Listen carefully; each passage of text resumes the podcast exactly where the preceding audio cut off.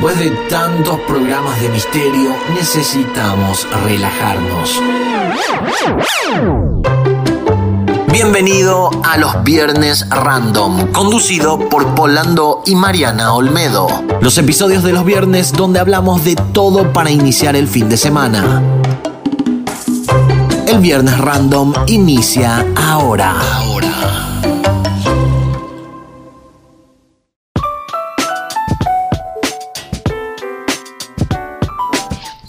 11 de diciembre. Ya estamos ahí. Ay, bueno, de este lado del mundo, en estas fechas, lo mejor del planeta es agarrar, prepararte un tereré bien frío. Y los que tienen la suerte de tener una de una terraza, un patio, se toman sol ahí con la manguerita, la piscina, lo que sea, veranito a full.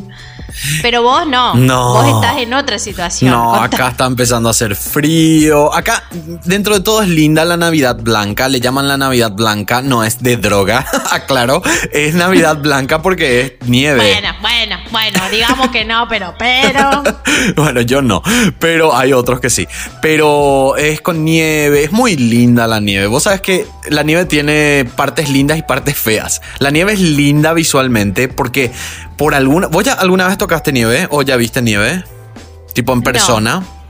No. No, tuve ese privilegio todavía. Ni siquiera acá, porque en Argentina tenemos nieve. Sí, en el sur. No, no. Vos sabés que toda mi familia conoce la nieve y yo no. Pero sabes que no, no te sorprendas porque yo la primera vez que conocí la nieve fue hace cinco años cuando llegué acá a Estados Unidos. Yo antes no había, no me había ido a un lugar con nieve. Siempre a mí me gustó más el verano. E irme a la playa, irme a Cancún, ¿entendés? Esa onda. Entonces la primera vez que pude experimentar nieve fue acá. Y fue en el año 2015 Em, sí, porque pasaron cinco años en el 2015, a finales del 2015, y em, hubo una tormenta de nieve. O sea, no es que solo me tocó nieve, sino que me tocó la peor tormenta de nieve en Estados Unidos de los últimos años. me acuerdo, me acuerdo que fue, fue un problema de mucho tiempo. Eh, sí, no. El tema de la tormenta de nieve. Y vos sabes que no se veían los autos de tanta nieve que había. Cubrió. Era muy peligroso. Creo que la gente llegó a chocar. Eh, no podía salir de su casa. Llegó a ser un problema, me acuerdo. Sí, yo me acuerdo que nosotros acá estuvimos encerrados cuatro o cinco días por ahí porque no se podía salir. O sea, todo lo que no vi de nieve en 25 años de vida, vi en, un mes. Y, pero lo, que sí me eh, aprendí con la primera vez que vi nieve es que es muy linda visualmente porque el sol rebota. Entonces todo es muy brillante, todo es así, re lindo. Pero cuando empieza a derretirse, no sabes el asco que es la nieve, porque empieza a, mezclarse con la tierra, entonces es tierra húmeda. ¿Entendés? No, sí. Entonces esa es la parte así, tipo que no, no está tan buena la nieve, pero en sí es linda, o sea, está bueno experimentar nieve. Claro. Sí. Bueno, quiero saludar al equipo que hace posible eh, la creación de este podcast. Un equipazo tenés. ¿eh? Equipazo tenemos. Tenemos Daniela Ugalde en producción general. Tenemos. Que ella es de México. Yo no sé si alguna vez dije la, nacionalidad de todos los que son conforman el equipo. Daniela Ugalde en México, que es de México, producción general. Mariana Olmedo de Argentina en guion y co-conducción. Marcelo Ramos, él es paraguayo en postproducción. Agencia Labs, que es una agencia de publicidad paraguaya en producción comercial y estoy yo, paraguayo también, polando en la conducción. Hoy, ¿de qué vamos a hablar, Mariana? Hoy vamos a hablar de un tema que o nos gusta o nos enoja o nos nada. Es sobre el sexo. Si querés participar de los vivos en Instagram, agregame a arroba pol-lando Así podés ser parte de las grabaciones de los episodios. Estábamos diciendo que este, este, este programa va a ser un programa especial. A ver qué pasa si realmente es una época donde hay menos sexo. ¿Puede ser? ¿Por qué no empezamos a analizar según nuestro punto de vista? Tipo, nuestra vida. ¿Vos decís, Mariana, que vos tenés menos sexo en la actualidad? Sí, a los 20 años. Era diferente. Ahora tengo 33. ¿Vos sos más grande que yo? Yo soy mucho más grande que vos. Y soy pareces una abuela. más joven, parece más joven. Yo tengo 32, Ay, igual una no, bola, es, es, es, es porque es mi amigo, nada igual no hay tanta, tanta diferencia de edad, un año de diferencia. O sea que vos decís entonces que si eh, vos sentís... Pero, La verdad, bueno, yo estoy en una situación muy particular, no quiero tomarme de punto, pero yo creo que sí, no solo por lo que me pasa o me atraviesa a mí, sino por todo lo que escucho. Tengo un montón de amigas, un montón de amigos. eh, soy una persona que habla muchísimo en el trabajo. eh, eh, entonces, em, lo que siento es que, em, que sí tenemos... No sé si tenemos menos sexo o somos más sinceros. A mí me Mm. pasa por ahí. A mí me pasa que ahora tenemos toda la libertad del mundo. Creo que antes tenían mucha presión, ¿no? Como pareja. Eh, todo eso se fue descomprimiendo con, con- con toda esta movida de, yo lo tengo que decir, del feminismo, de, de las luchas. Eh, hoy podemos ser como más sinceros, más reales. No, no, no, no tengo sexo. Y, y- y está bien si no lo hay. O sea, a no ser de que vos sientas que tengas ganas y no, no, no pega, pero me parece que hay que normalizar eso. Sí hay una crisis, hay una crisis, no lo vamos a decir que no, porque yo escucho que, que hay parejas que pasaron dos meses, tres meses. He vivido también en pareja y también he tenido etapas donde, uy, no pasaba nada. Entonces uno se pregunta un montón de cosas. Lo primero que pensás, porque lo primero que pensás se te viene a la mente está con otra persona. Sí. Es lo primero que uno, uno cree, pero hay un montón de factores que hay que tener en cuenta que quizás después más grande o cuando estás solo te das cuenta que también influyen.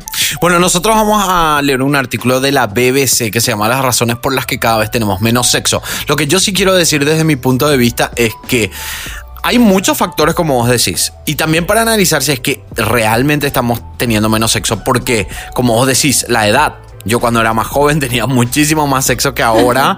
Eh, vale. Después de casarse. Lo- ¿Vos te llegaste a casar? No. Estuviste en pareja nada más. Ay, por favor, ¿qué está diciendo, señora? No, no, no, no, no me casé. Pero hay algo en la mente que después Pero de conviví Sí. casi 12 años. Y es como casarse. Es un montón. Sí. Es un montón. Eh, y es prácticamente como estar casados. Creo que es lo que más le extraño. Ah. Ah, Ay, por favor, si escucha esto, se muere. que vuelva, le dice. Volvé, por favor. Extraño, extraño. Che, y entonces yo creo que hay muchos factores como para definir luego que no, que hay menos sexo, como vos decís, hay más libertad de decir que no tener, que, que no, no tengo sexo. Antes había una presión Claro. mayor, más todavía para el, el tema del machismo, lo- los hombres de decir sí, yo tengo. Ahora es como más libre. Las mujeres también tienen mucha más libertad sexual. Hay mucha lucha todavía por lograr eh, llegar a un punto mucho mayor, pero estamos mejor. Pero a lo que voy también es que sí pueden ser factores de edad. ¿Será que son los tiempos? ¿Será que es internet? Eh, hay algo que yo quiero abarcar un poco más adelante, pero quiero que me hagas acordar de que en la actualidad hay más actores pornográficos en, en este año, en estos últimos años, que en toda la historia de lo que es internet. Y eso es súper. serio? Sí, y te voy a contar por qué. Ah, es me impresionante. un. Sí. Bueno, vamos con esto. Bueno, y la verdad que yo iba a cerrar eso si hay menos sexo o no, porque a veces digo, eh, estás con una persona que te da vuelta, que si va a venir, que me depilo, que no me depilo, pero tengo a mano el consolador, ah, no, listo, chao. Claro, y eso también es. Entonces eso afecta, digamos. pero eso no es tener sexo también, ¿o no? Es tener sexo con vos mismo, Claro. pero, pero te quiero decir de que el, el sexo, digamos, consensuado Con, con otras personas, de ese tipo de sexo estamos hablando, porque el sexo con uno mismo, bueno, es, es, Y aclaro, permanente. Y claro, estamos hablando de relaciones consensuadas y mayores de edad. Todo legal. Es exacto. Bueno, ¿te parece si Y si, son, y si son menores y tienen sexo, se tienen que cuidar y tiene que ser consensuado. Sí, pero no. Lo- los menores no nos metamos en eso. No. O sea, no sé cómo son las leyes. bueno, bueno, no dije nada, no dije nada. Nos fuimos Corte. a la mierda. No, lo- a lo que voy, a lo que voy es, esto es para ma- mayores de edad consensuado. Lo- yo Bueno, no sé bueno. cómo son las leyes para los menores de edad, si son los dos menores de edad, pero no uno mayor y menor. Bueno, basta. Vamos- La ley es que tu abuela te va a mandar a comprar. Mariana, ¿no? Bueno, no, no, no. Bueno, las En lo raz- que a sexo, sí. Sí, vamos con este artículo de BBC que dice las razones por las que cada vez tenemos menos sexo. Esto fue escrito por Simon Copland eh, del 2017. Ya está adelantado a los nuevos tiempos. Bueno, ¿empezás? Bueno. Sí. En lo que al sexo se refiere, vivimos en una de las épocas más liberales de la historia de la humanidad. El acceso a nuevas tecnologías desarrolladas en los últimos 40 años, inventos como la píldora anticonceptiva, aplicaciones de cita como Grindr o Tinder, han... eh, ¿Dije bien Grindr? Sí, sí, es una manera de decir, de manera latina. Sí. Qué cordial, mi amigo. Bueno, todo esto que estamos mencionando han abierto un nuevo mundo de posibilidades. Es decir, la maduración de la revolución sexual nacida en la década de 1970 flexibilizó muchas normas sociales, que es lo que estamos básicamente hablando. Exacto. En la actualidad crece la aceptación del sexo prematrimonial, imagínate lo que está diciendo, Sí. el divorcio, la homosexualidad e incluso prácticas más controvertidas como el poliamor, tener más de una relación de manera simultánea o el intercambio de pareja. Ese, ese tema es tan interesante porque yo creo que es tan personal el poliamor. Es como.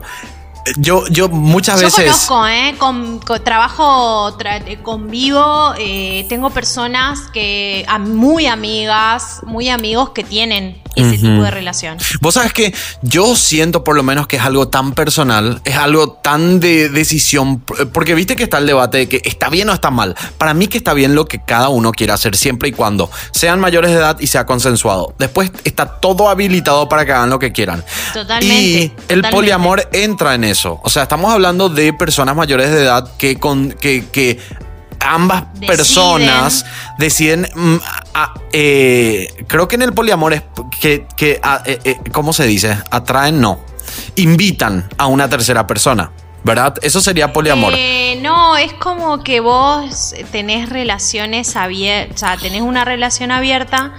eh, no es que vos invitás. eh, vos te, ponele que vos y yo estamos en pareja. Ajá. Y yo te digo, mira, Paul, eh, voy a salir esta noche y, y va a haber una persona que a mí me interesa. Y quizás pase algo.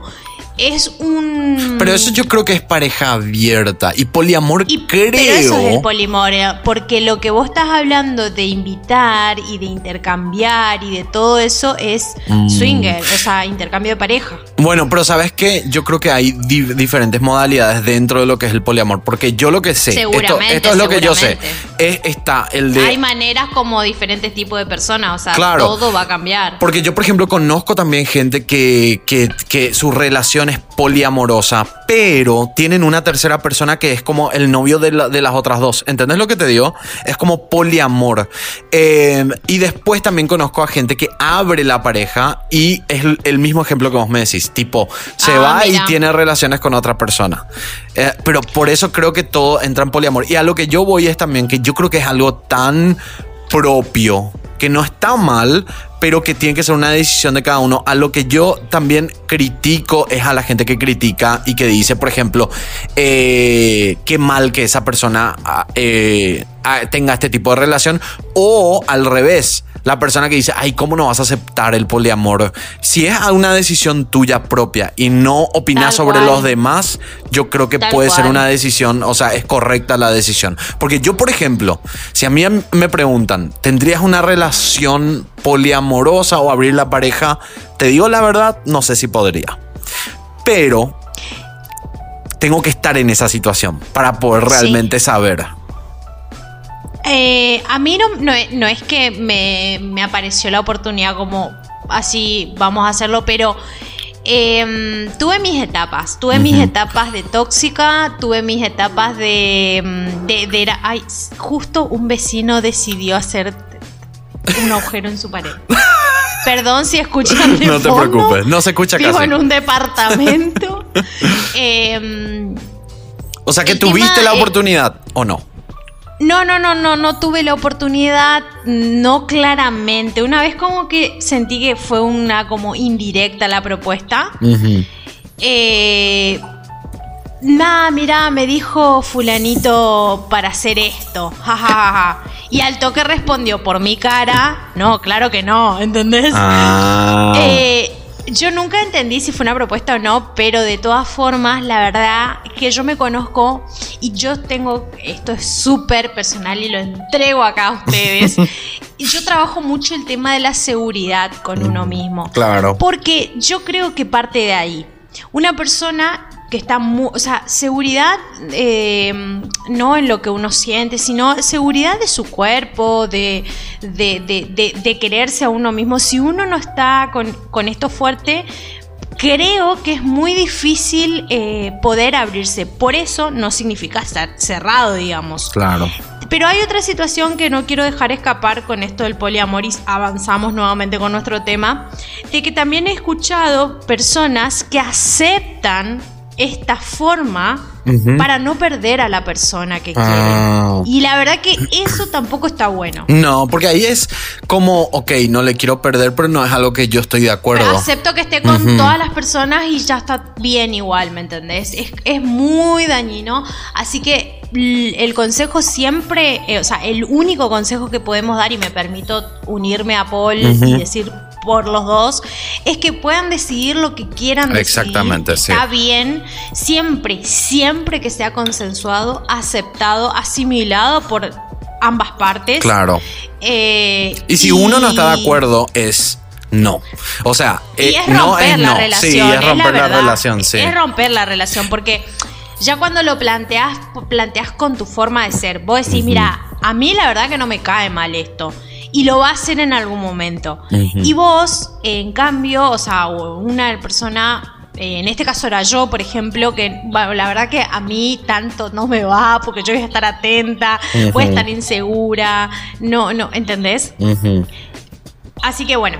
No, además, la psicología de cada. De la, la, psicología humana en general es tan compleja que no es algo de decir yo puedo o no puedo es muy compleja la psicología. Entonces, es como al mismo tiempo este tema es complejo también. Por eso yo creo está bien que cada uno decida lo que quiera, está mal criticarle al otro por hacer lo que quiera, siempre y cuando sea, como dije, y repito, mayor de edad y consensuado, pero em, es muy complejo porque yo tampoco sé qué opinar. Si alguien me dice, y siempre me preguntan, Mariana, hago un vivo en Instagram y me preguntan, ¿qué opinas del poliamor o de la pareja abierta? Y yo siempre digo que sí, que haría, pero al mismo tiempo pienso, ¿será que realmente puedo hacer? Es tan ah, complejo todo eso. Entonces. Para mí tiene que ver con, con, la relación que tiene uno con uno mismo, una con una misma. O sea, es así. O sea, yo, en este momento, la verdad que quizás tendría un, es, eh, yo en este momento la verdad que no quiero tener una relación. O sea, ninguna. no, no, no. La verdad que estoy en un momento donde no quiero conocer a nadie. Eh, quizás sea solo una etapa, mm. pero eh, estoy como muy concentrada en mí y, creo que es la primera vez que me doy, que me escucho tanto. Quizás una vez que yo pase esta etapa no tenga problemas de tener este tipo de relaciones, mm. quizás. O quizás me diera cuenta que diga, bueno, listo, no, esto no es para mí, definitivamente. Ahí está, esa es la, esa es la frase, esto no es para mí. Si no es para vos, no es para vos y si es para vos, metele. Yo creo que eso es lo que resume. Bueno, entonces. Bueno. No. Hablamos de, todo esto nuevo que hay, todo, Tinder, poliamor, swinger, todo, todo, todo, pero a pesar de todo ello, Polando, muchos investigadores sugieren que tenemos menos relaciones sexuales que hace unas décadas. Ahora se, digamos, hay una ola de libertades, de formas, hay un montón de formas de amar, hay un montón de formas de relacionarse con la otra persona, hay un montón de, cosas para vincularte sexualmente con alguien. Pero a pesar de todo esto, eh, hay menos sexo. Investigadores sugieren que tenemos menos relaciones. Mm. Mira, acá dice, en marzo los investigadores, esto fue publicado, digo la publicación porque dice acá en marzo, esto fue publicado en mayo del 2017. Entonces lo que dice es que en marzo del 2017 los investigadores estadounidenses Jan Twenk, Ryan Sherman y Brooke Wells publicaron un artículo en la revista académica de sexología Archives of Sexual Behavior, que significa archivos del comportamiento sexual, en el que demostraban que de media los estadounidenses practicaban sexo nueve veces menos a principios de la década de 2010 que a finales de la de 1990. O sea que hay menos sexo. Según la investigación, en un lapso de poco más de 10 años pasaron de tener un promedio de 62 relaciones sexuales por año a 53, lo que supuso un descenso del 15%. Igual no es tanto. Igual no creo que sea tanto, pero ya es tipo a nivel, a nivel macro es como un número interesante. Pero ten en cuenta que esto fue al 2010, tenés que volver a sumar lo que sería 10 años después, que sería 2020. Sí, claro. Así que bueno, y, acá dice, a pesar de este deterioro de la actividad sexual, no estuvo influido por factores como el género, la raza, los niveles educacionales o la posición social, aunque las relaciones matrimoniales sí experimentaron una mayor caída a principios de la presente década. ¿Por qué después de casarnos tenemos menos sexo? Eso es, eso es así. No, no digo que con todo, pero... Pero, pero, pero, eh, claro, vuelvo al, o sea, para mí yo no me puedo despegar mentalmente de los patrones eh, tan cerrados y estructurales con los que la humanidad se, se comportó o en su mayoría fueron, eh, creo que tiene que ver con eso, ¿entendés? Y hoy se propone por lo menos o se lucha o por lo menos yo creo que estamos en eso, muchas personas estamos en esa de, del vínculo más honesto, del, amor más real, más sincero, que esto tiene que ver con decirnos, bueno, mira, no no, no, no, hoy no tenemos ganas. Claro. Quizás hace 20 años atrás en una pareja no, no se podía decir eso, ¿entendés? Como se lo veía mal, no me querés, me engañás, bla, bla, bla. Y, y hoy, digamos, podemos o por lo menos intentamos. sí. ¿Puedo hacer una pregunta polémica? ya veo que voy a tener que cortar esta parte. Podés, podés, ¿Sí? Igual no, no, yo quiero saber cuál es la respuesta. Probablemente no tengamos la respuesta, pero sí vi que mucha gente se pregunta esto. Y no digo que me haya pasado a mí. Yo vi en Twitter que es algo que se comenta mucho y es muy polémico. Porque, por ejemplo, hay una pareja, ¿verdad? Que una de las personas no quiere tener sexo y la otra sí quiere. Obviamente está la, como dijimos, acá estamos hablando de que las dos personas tienen que estar de acuerdo. Pero yo creo que esto tendríamos que tener una respuesta con una sexóloga o una psicóloga que pueda responder cómo una persona puede reaccionar a ese tipo de cosas. De, porque hay casos de que de repente una de las personas, por cualquier motivo, está cansada, eh, tiene depresión o porque simplemente no quiere, pueden estar meses sin tener relaciones sexuales y la otra se frustra, ¿verdad? No, y, ahí si te frustras, ahí dimos la respuesta anteriormente. Si vos te frustras, no, no, puedes no puedes sostener una relación así. A eso voy. ¿Le cortás a la persona porque simplemente no quiere tener sexo o le entendés? A mí me parece que sí. Capaz me puteen, ¿eh? Me manden al allá. Pero. Eh, bueno, hay diferentes contextos también. O sea, puede ser, eh, puede ser que la persona haya perdido a una persona, a, un familiar o alguna persona querida. Y ahí sí, yo creo que hay que entender. Pero es que una cosa es que vos le entendés. Vos le entendés. Siempre se le entiende. Y, pero si vos me estás hablando de que pasaron no sé, yo no te estoy hablando de tres meses porque un año, tan mala persona, tan mala persona en dejar. Ponele que pase un año y un poco más. Si se quiere ser paciente y tolerable, digamos, yo, yo lo sería, pero eh, de hecho, o sea, sin dudas. Eh, con mi pareja, con, con, la, bueno, con la persona con la que yo vivía, hemos sido súper pacientes en muchas cosas, ambos. Pero y hablarlo también. Yo creo que. Eh, es de hablarlo. Claro, yo creo que la solución. Y decir, bueno, si llegamos casi a los dos años y este comportamiento sigue, tener en cuenta. si vos de un lado entendés que la otra persona no quiere por un montón de razones justificables para esa persona, no querer tener, la otra persona tiene que entender que la que, la que le está haciendo de, de, paciencia también tiene sus necesidades personales. Entonces asimilar que hay una, una, una dicotomía, una diferencia entre dos, donde buscan cosas diferentes donde se pueden acompañar desde otros lugares, pero evidentemente el vínculo sexual ya no lo tienen. Entonces, es decirse la verdad, porque también es como muy fácil no sé, eh, también, eh, y, acá tiene un, montón de temas como ah, el engaño, el, un montón de factores.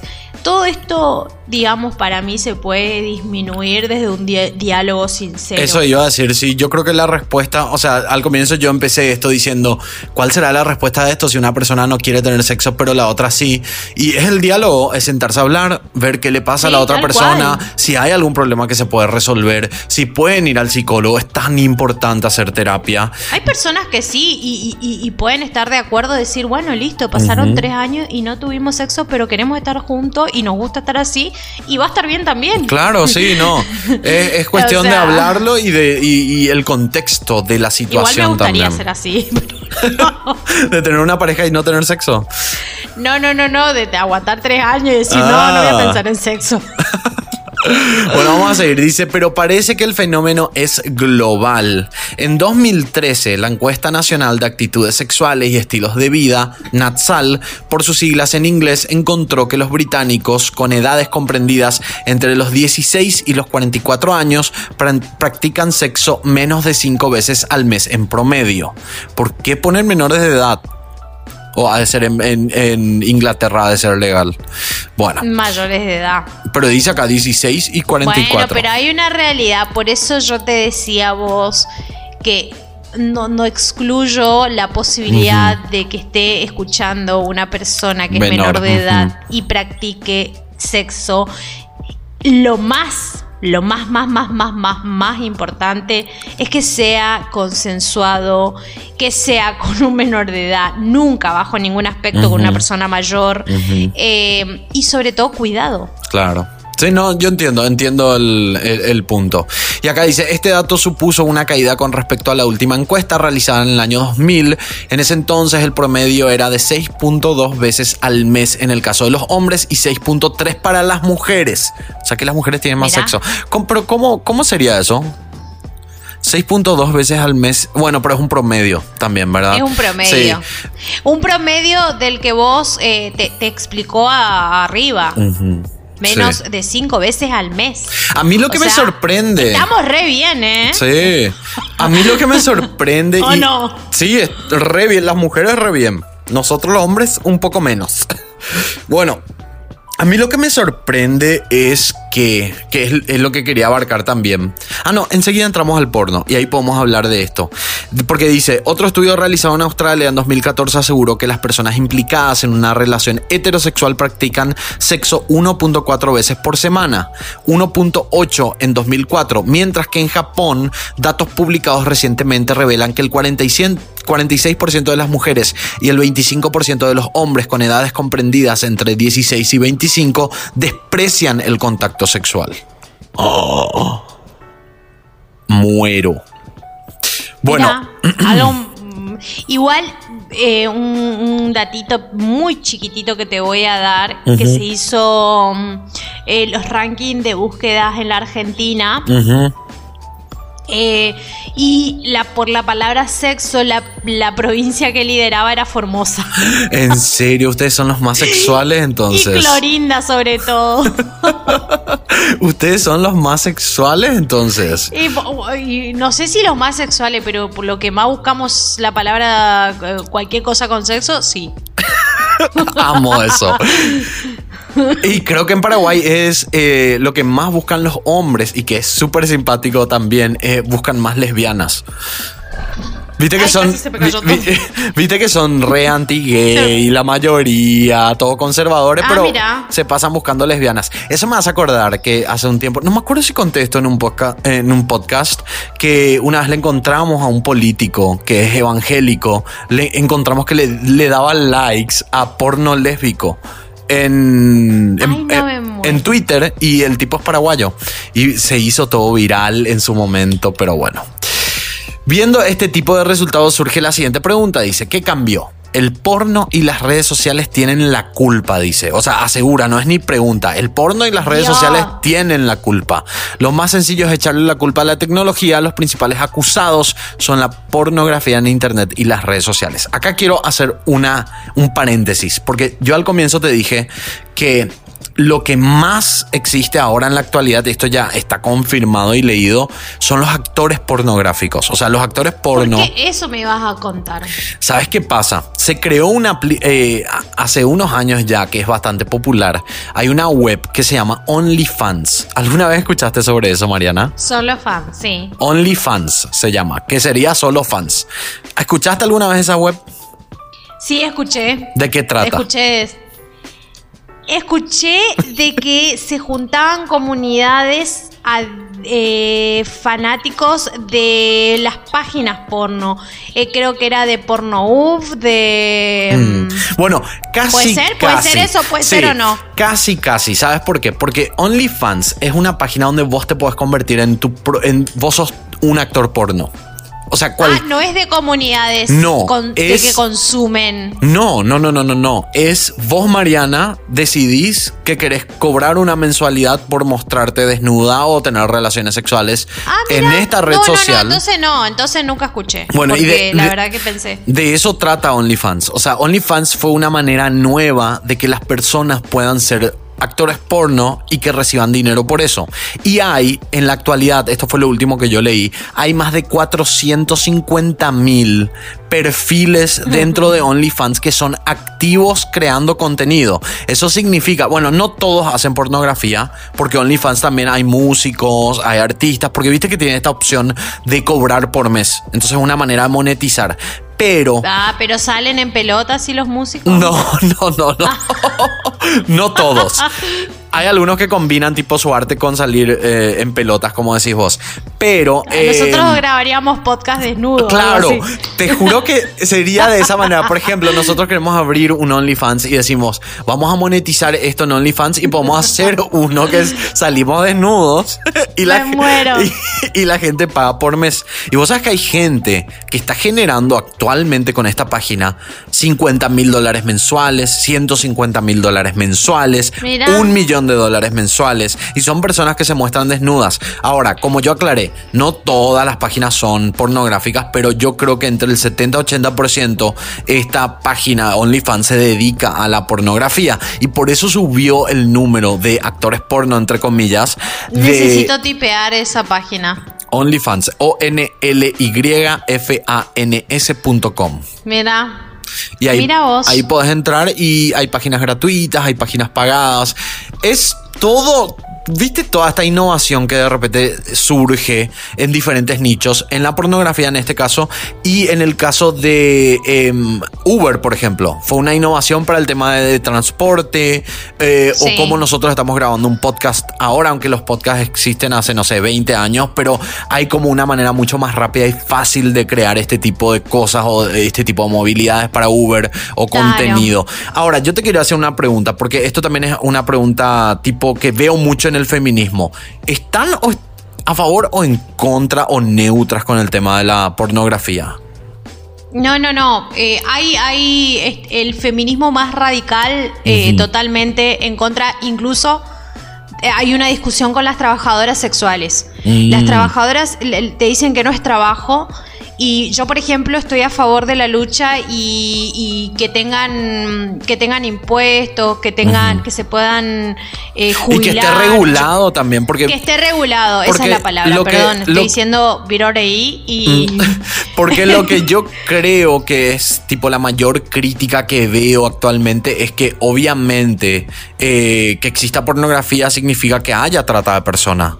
Y obviamente se quiere eliminar eso, porque la trata de personas es, primero que terrible, eh, mueve miles de millones de dólares al año y mucho termina en la pornografía. Yo creo que esa es la crítica mayor, pero si está regulado, por ejemplo, yo creo que se puede como, no sé si combatir. Eh, esa es la contradicción, o sea, es como, eh, es como, eh, voy a meterme en un camino muy pedregoso, pero lo voy a decir. Es como la legalización de la marihuana.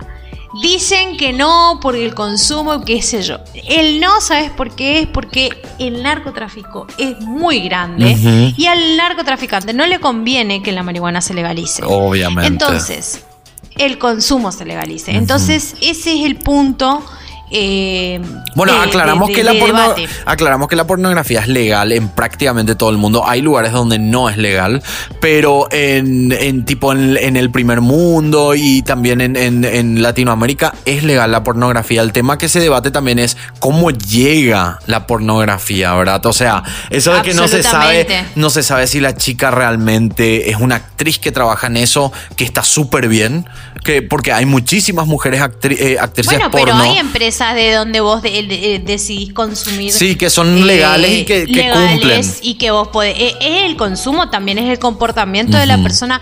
¿De dónde consume? Cuando, cuando nosotros contratamos, ponele las personas, los ciudadanos, las ciudadanas, van y hacen un contrato de un servicio, no, no, no, vos sabés el contexto en el que estás entendés en qué contexto está y sabés de alguna manera lo que estás consumiendo. Me parece que eso va a cambiar a partir del consumo también, ¿no? Un consumo responsable. Eh, si se quiere responsable, exactamente. Eh, quiero responderte nomás a tu pregunta. No, hay, hay sectores del feminismo donde eh, está todo bien con el porno, no está mal. siempre teniendo en cuenta todo esto que vos dijiste, que sea legal, que sea bajo las condiciones y, con consensuado con la persona, que la persona libremente haya podido elegir eh, ser eso claro, y, que no haya sexual es para nosotros el trabajo sexual es trabajo. Así que bueno, nada, eso respondiendo a tu... Bueno, ¿te parece si vamos a un pequeño corte? Volvemos enseguida y seguimos con... Está interesante esto, a mí por lo menos me interesa mucho eh, porque estamos abarcando de todo. Vamos a un pequeño corte y volvemos enseguida con este viernes random que hoy hablamos de... Y nos preguntamos, ¿tenemos menos sexo? Volvemos enseguida.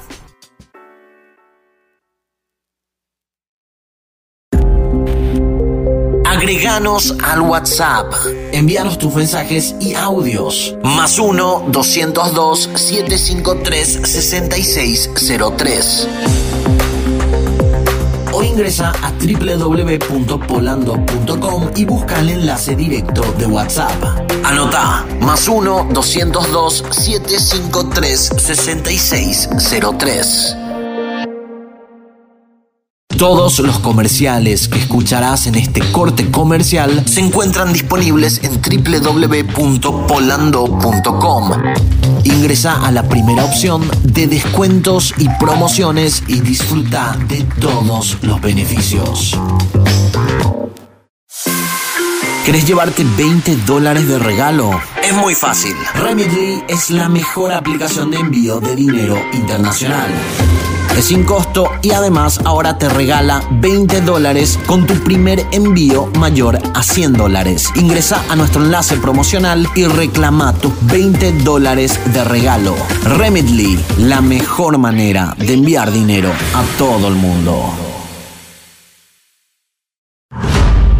Una historia diferente en cada episodio nuevo. Historiascriminales.com la mejor comunidad de criminalística en español. Mira los videos exclusivos que no podrás ver en ninguna otra plataforma. Además, la serie original de historias criminales llamada Protocolo Asesino. Todo sobre asesinos seriales. Una historia diferente en cada episodio nuevo. Adquirí tu membresía desde 3 dólares mensuales o con la promoción del Pop Socket oficial de historias criminales, que te regala 65% de descuento en la membresía anual.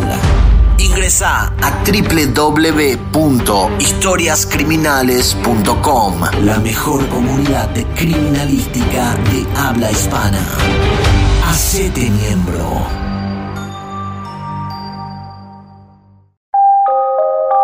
¿Tenés alguna historia paranormal? Envíanos un correo a paranormal.polando.com y podés aparecer en el próximo episodio. Paranormal.polando.com Bueno, estamos de vuelta con este tema que Mariana decidió, que está súper bien. Por, las dudas no se hizo cargo. Porque aclaraba eh, que está súper bien, porque es eh, sobre teníamos menos sexo. ¿Por qué será que Mariana decidió hacer esto? Igual yo estoy de acuerdo porque me No, parece lo más un- gracioso Mm. es que antes de grabar yo le digo a Paul, Paul, y no sé si mi, eh, mis progenitores van a estar escuchando esto, eh, yo le dije a Paul, Paul, le vamos a mandar un mensajito, porque me estaba típico grupo familiar. Eh, le voy a mandar un mensaje, le voy a mandar una foto a ver qué está. Y mi papá me acaba de escribir, qué lindo, mami, volviste a hacer radio hace tanto tiempo, qué lindo. Pues él es todo protocolar, el poder de la palabra y la la la. Ay, sí, papi, no sabes, qué lindo lo estamos hablando. Van a escuchar este programa, después van a decir, Mariana. Ay, a ver. No, igual ellos creo que saben que, que yo soy bastante Abierta con eso. Con todo. No. Bueno, vamos a seguir. Mentira, no, no, no, no. Joda, sí saben cómo soy. Sí, no, pero vos sabes que yo soy medio así también con mi familia. Es como que hablamos de todo y ellos ya saben que yo voy a. A mí no me preocupa, por, por ejemplo, que ellos escuchen este. No, por supuesto que no. A mí tampoco. Bueno, vamos a seguir con este artículo de la BBC que está muy interesante. Dice, de hecho, hay quienes han llegado a calificar la adicción al sexo en Internet como un desorden psiquiátrico o una Ah, enfermedad mental. Y ahí se pregunta, ¿existe realmente la adicción a la pornografía? Asimismo, especialistas en sexología reconocen que muchas personas ven el porno como un reemplazo al sexo real, algo que limita el deseo sexual en las relaciones de pareja. Y acá también ten- tenemos que aclarar que el- el- la pornografía es ficción, chicos, no es real. Ay, no sí, es por tan favor. sexy. no es tan- Normalicemos. La, la verdad, mira. Mm. Ay, no, me van a matar por lo que voy a decir, pero. Me van a matar la persona, o sea, por, por- con la que yo hablé. Y viste que el hombre cuando, cuando te mandan las nudes, las nudes, Sí. o, o cuando decidís mandar nudes, qué sé yo, mandan las fotos de su de su maera, de su cosa. Sí, de su parte. Vos, vos- vos- vos vas, vos, yo, yo hablo en popular y Paul habla más protocolar. sí. Eh, Acuérdate que acá escucha mucha gente de México. No vas a ver, México. no vas a ver qué significa maera. A ver, ¿cómo lo decís? ¿Cómo, ¿Cómo dicen pene en México? No, y lo que pasa es que Bueno, voy a maera decir pene. creo que está en guaraní, ¿verdad? Claro, pero es una forma muy chistosa de Mm. Sí, decir. sí, No sé si literalmente significa eso, pero bueno. Em, ¿Creen que es como, como muy sexy mandar la foto? Y yo siempre digo que es tan personal la parte que te parezca sexy de alguien. A mí, por ejemplo, ver un pene en una foto no me parece nada sexy, les digo la verdad. No es que a mí me interese mucho mirar pijas por ahí. Ay, perdón, penes. Lo que a mí me gusta, por ejemplo, me excita muchísimo. Eh, ahora me, que me llega un montón de. Ay, ojalá. No, mentira. Eh, me gusta mucho la parte del brazo, la Ah. parte. Bueno, es que es como está muy bien. Lo que, ¿Por qué cuento esto? Mm. Porque está como muy idealizado el tema de, ay, sí, mira la, la acción el, en, en sí. No sé, me parece Mm. mucho más fantástica la previa, por ejemplo. Claro. Uf, Pero vos sabés mil. que yo ya estoy tan confundido de tantos podcasts que grabamos, pero nosotros no hablamos ya del envío de, de partes íntimas en el podcast anteriormente. No, No, ¿verdad? nunca hablamos de sexting. Bueno. Estás hablando de lo que se conoce como sexting. Mm, Yo capaz que hablé esto en un vivo entonces, porque vos sabes que, Sí. eh, viste que, bueno, yo soy gay y, y una relación gay es un hombre No con, me digas, Paul. con un hombre, ¿En ¿verdad? serio? Pero a lo que voy con esto es que el comportamiento del hombre hetero es muy parecido al comportamiento del hombre gay. Solo que en el caso de los gays somos dos hombres. Entonces aceptamos y recibimos de una manera positiva porque pensamos de esa manera. Entonces, ¿qué pasa? El hombre Ah, hetero. claro, pero eso, claro, es por eso, es Claro, súper personal. no, esto. no, y además es algo que es algo de hombres, ¿entendés? Tipo, es raro, porque yo, por ejemplo, recibo una poronga y, ¿Y te gusta? claro, a mí me encanta, depende de la poronga también, ¿verdad? Y de la persona, Claro, pero claro, claro, no es que claro. todas me gustan, pero es como que Claro, recibo de una mejor manera y creo que en el mundo gay es como más aceptado eso. Pero en el mundo hetero, el hombre hace lo mismo que el, que el hombre gay, pero obviamente la mujer recibe de otra manera. Entonces ahí es cuando... Pero mira, puede haber casos que no, ¿eh? Ahora lo vamos a saber cuando nos manden los WhatsApp. y yo quiero que me. Los Ah, WhatsApp. yo, no, yo pensé que estaba diciendo porque nos iban a mandar sus fotos y ver si nos gusta. Yo por eso me reí, porque yo ahora vamos a ver cuando nos manden los WhatsApp yo decía, ay, Mariana quiere recibir esas fotos. no, no, no, no, no lo quiero, no lo quiero recibir de verdad. Lo que sí es que está muy bien que haya una mujer eh, hetero también y que te diga, bueno, no, Mariana, a mí sí me gusta. Bueno, pero sabes que hay que aclarar también que el, eh, yo creo que la problemática de nuevo es porque el tipo manda sin preguntar. Y ahí está mal. Pero para los gays es como más normal. Entonces, tipo, te manda una poronga y vos, ay, qué linda, mira, ah, ¿cómo estás? ¿Entendés? Pero para. Mira eh, la mía, mira la mía. Cla- mira la claro, mía. y acá está la mía, mira. Mm, ahí se saludan. Mm, Claro. Láser, láser de Star Wars. Bueno, y el, el tema con el- los héteros, que es lo que yo veo y que es la parte que yo creo que se critica mucho, es que el hombre simplemente manda su poronga y la mujer no quiere recibir. Y ahí está la parte mal, No, eso ¿entendés? está mal. Sí. Está mal por donde lo mire, está mal, eso no es, eh, no es con todo lo que tenga que Está ver mal con también para, para los gays.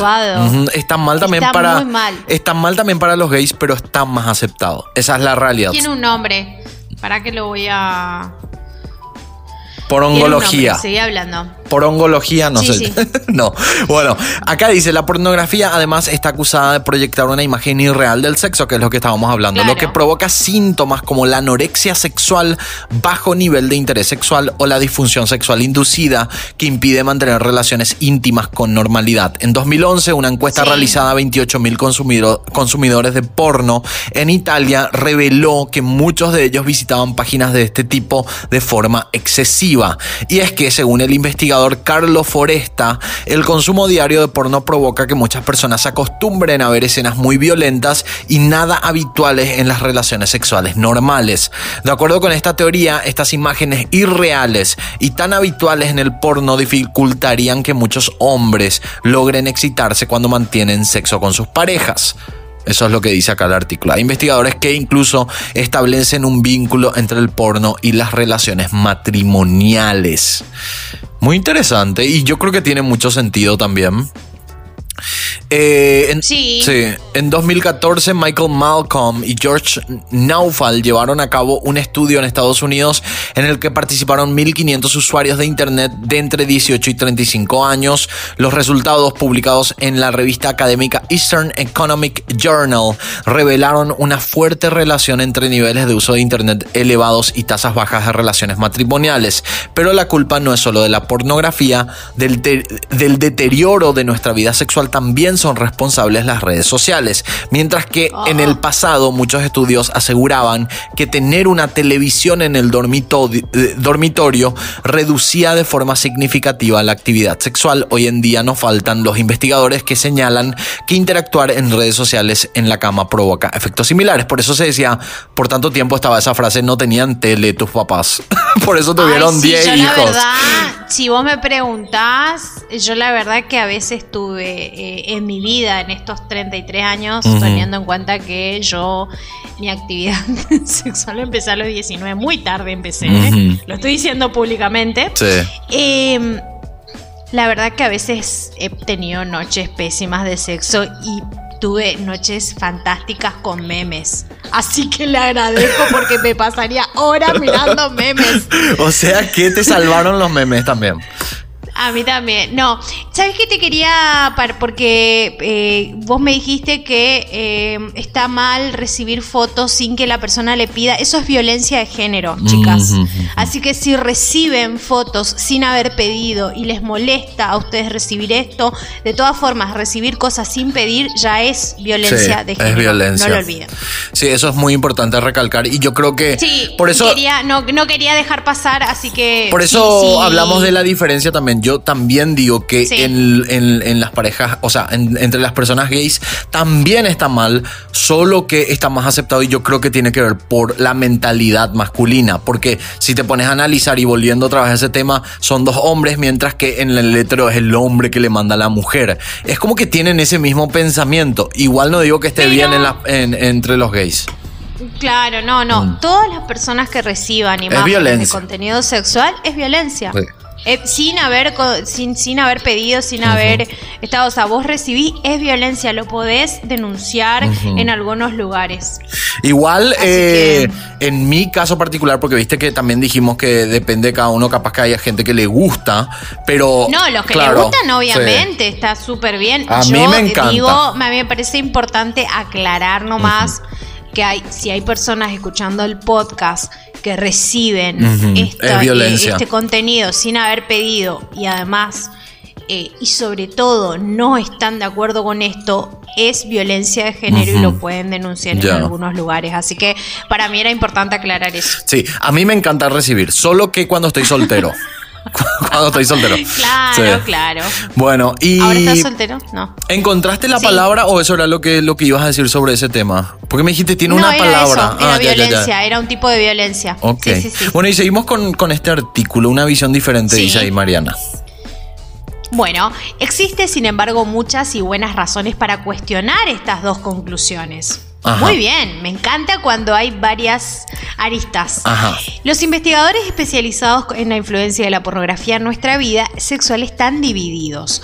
A pesar de que muchos consideran que la adicción al sexo en Internet es el culpable de descenso de la actividad, otros realzan el potencial de la pornografía como acicate de la vida sexual.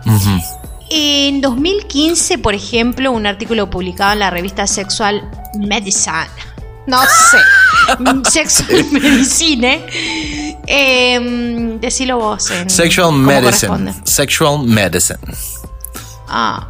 Sostenía que visualizar el porno durante al menos 40 minutos dos veces por semana estimula la libido y el deseo sexual. Ah. Para mí que también, ¿eh? Mm, sí.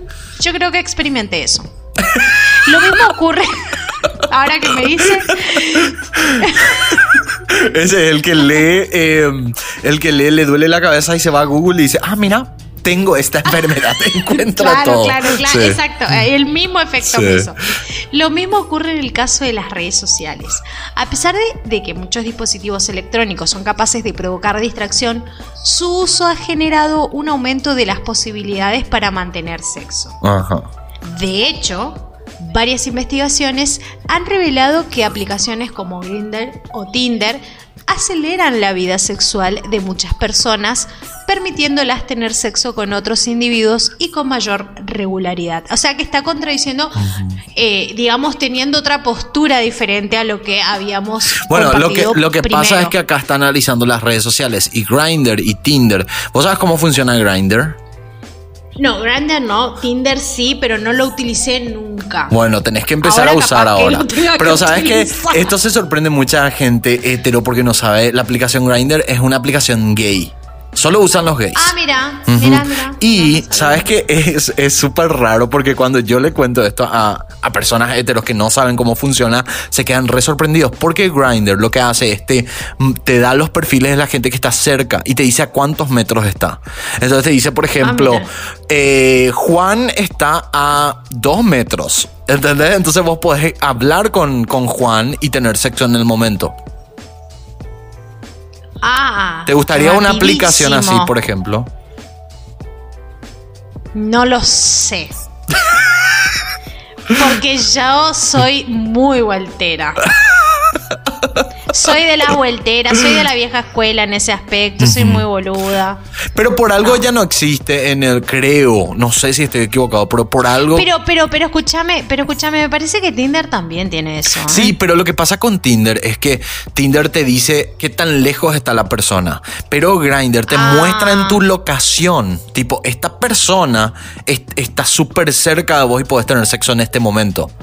Para, de eso, Sí. para eso funciona. Entonces, por algo ya en el mundo hetero no existe una aplicación como Grindr y en el mundo gay sí. Es como, Ah, es como muy, para nosotros es muy fácil tener sexo con, con una aplicación así. ¿Entendés? Y yo creo que para el mundo hetero es más conocerse. ¿Entendés lo que te digo? Creo que hay esa diferencia. Sí, entiendo. Perfecto. Bueno, por tanto, si bien la tecnología tiene un impacto considerable en nuestra vida sexual, no es la única culpable de la reducción de la actividad. Creo que si yo me sentí un poco identificada con esto, lo que viene es re mío. A ver. Creo. Con esto A ver. cerramos ya. Cerramos el programa. Sí, cerramos, Ok. cerramos. ¿Decís vos o digo yo? Decilo vos, decilo vos. Ok, decilo vos. dice encade- Me siento en- muy... encadenados al escritorio. En el mundo occidental, las jornadas de trabajo son extremadamente largas. En Estados Unidos, por ejemplo, un empleado a tiempo completo trabaja 47 horas de media a la semana. Es lógico, por tanto, que la fatiga y el estrés provocados por la actividad laboral influyan en la caída de la actividad sexual. Pero una vez más, no hay que precipitarse a la hora de sacar conclusiones. En 1998, un estudio publicado por Janet Hyde, John de la Mater y Eric Hewitt en la revista Journal of Family Psychology encontró relación entre la actividad laboral y la sexual. Según los investigadores, la satisfacción, el deseo y la vida sexual de las amas de casa no es inferior al de las mujeres que trabajan a tiempo parcial o completo. Es más, en contraposición, el, resul- el resto de sus hallazgos, Twench, Sherman y Wells encontraron una relación sólida entre una vida laboral intensa y una frecuencia sex- sexual elevada. Pero esto no quiere decir que el trabajo no influya en la actividad sexual, de hecho es más un tema de calidad que de cantidad. Tener un mal trabajo puede ser peor para la salud mental que no tener trabajo, algo que puede extenderse a la vida sexual. El estrés en particular es cada vez más visto como un indicador de la actividad y la felicidad sexual. O sea, tener un mal trabajo te puede afectar mucho más que tener un buen trabajo o no tener trabajo. Mira, yo acá tengo una, una tengo una observación para hacer en este artículo. Que comparan a la mujer ama de casa con una que labura en una oficina y tienen está comprobado que el mismo cansancio porque quedarse en la casa no significa Claro. que no sea trabajo, es el doble de trabajo. Eh, así que bueno, en eso puedo diferenciar, quiero hacer un paréntesis porque eh, ser ama de casa también es un trabajo. Sí, re.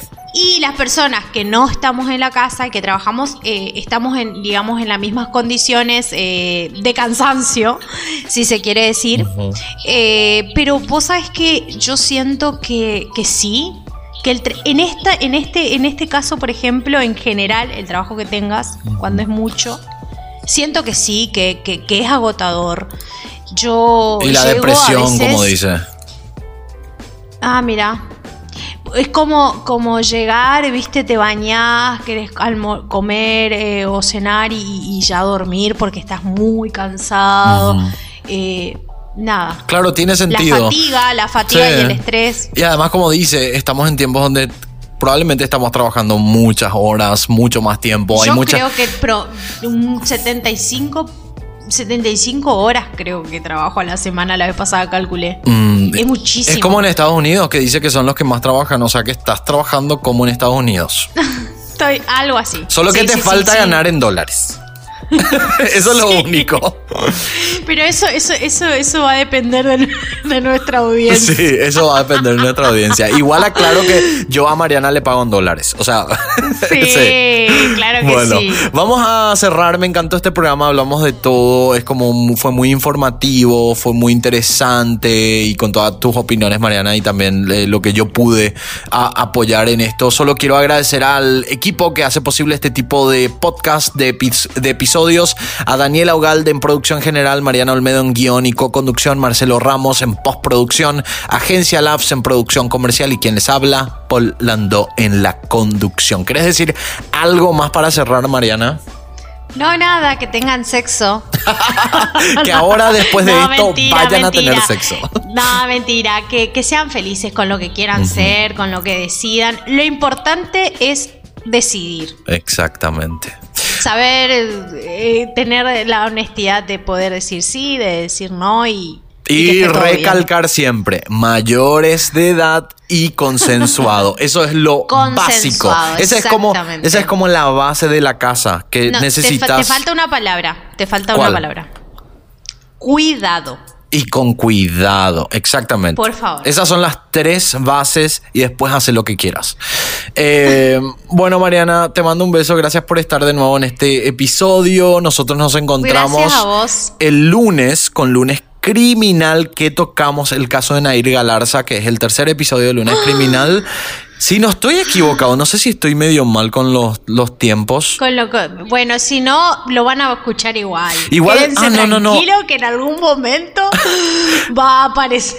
No, igual creo que el caso de Nair Galarza ya fue el lunes pasado. Y el.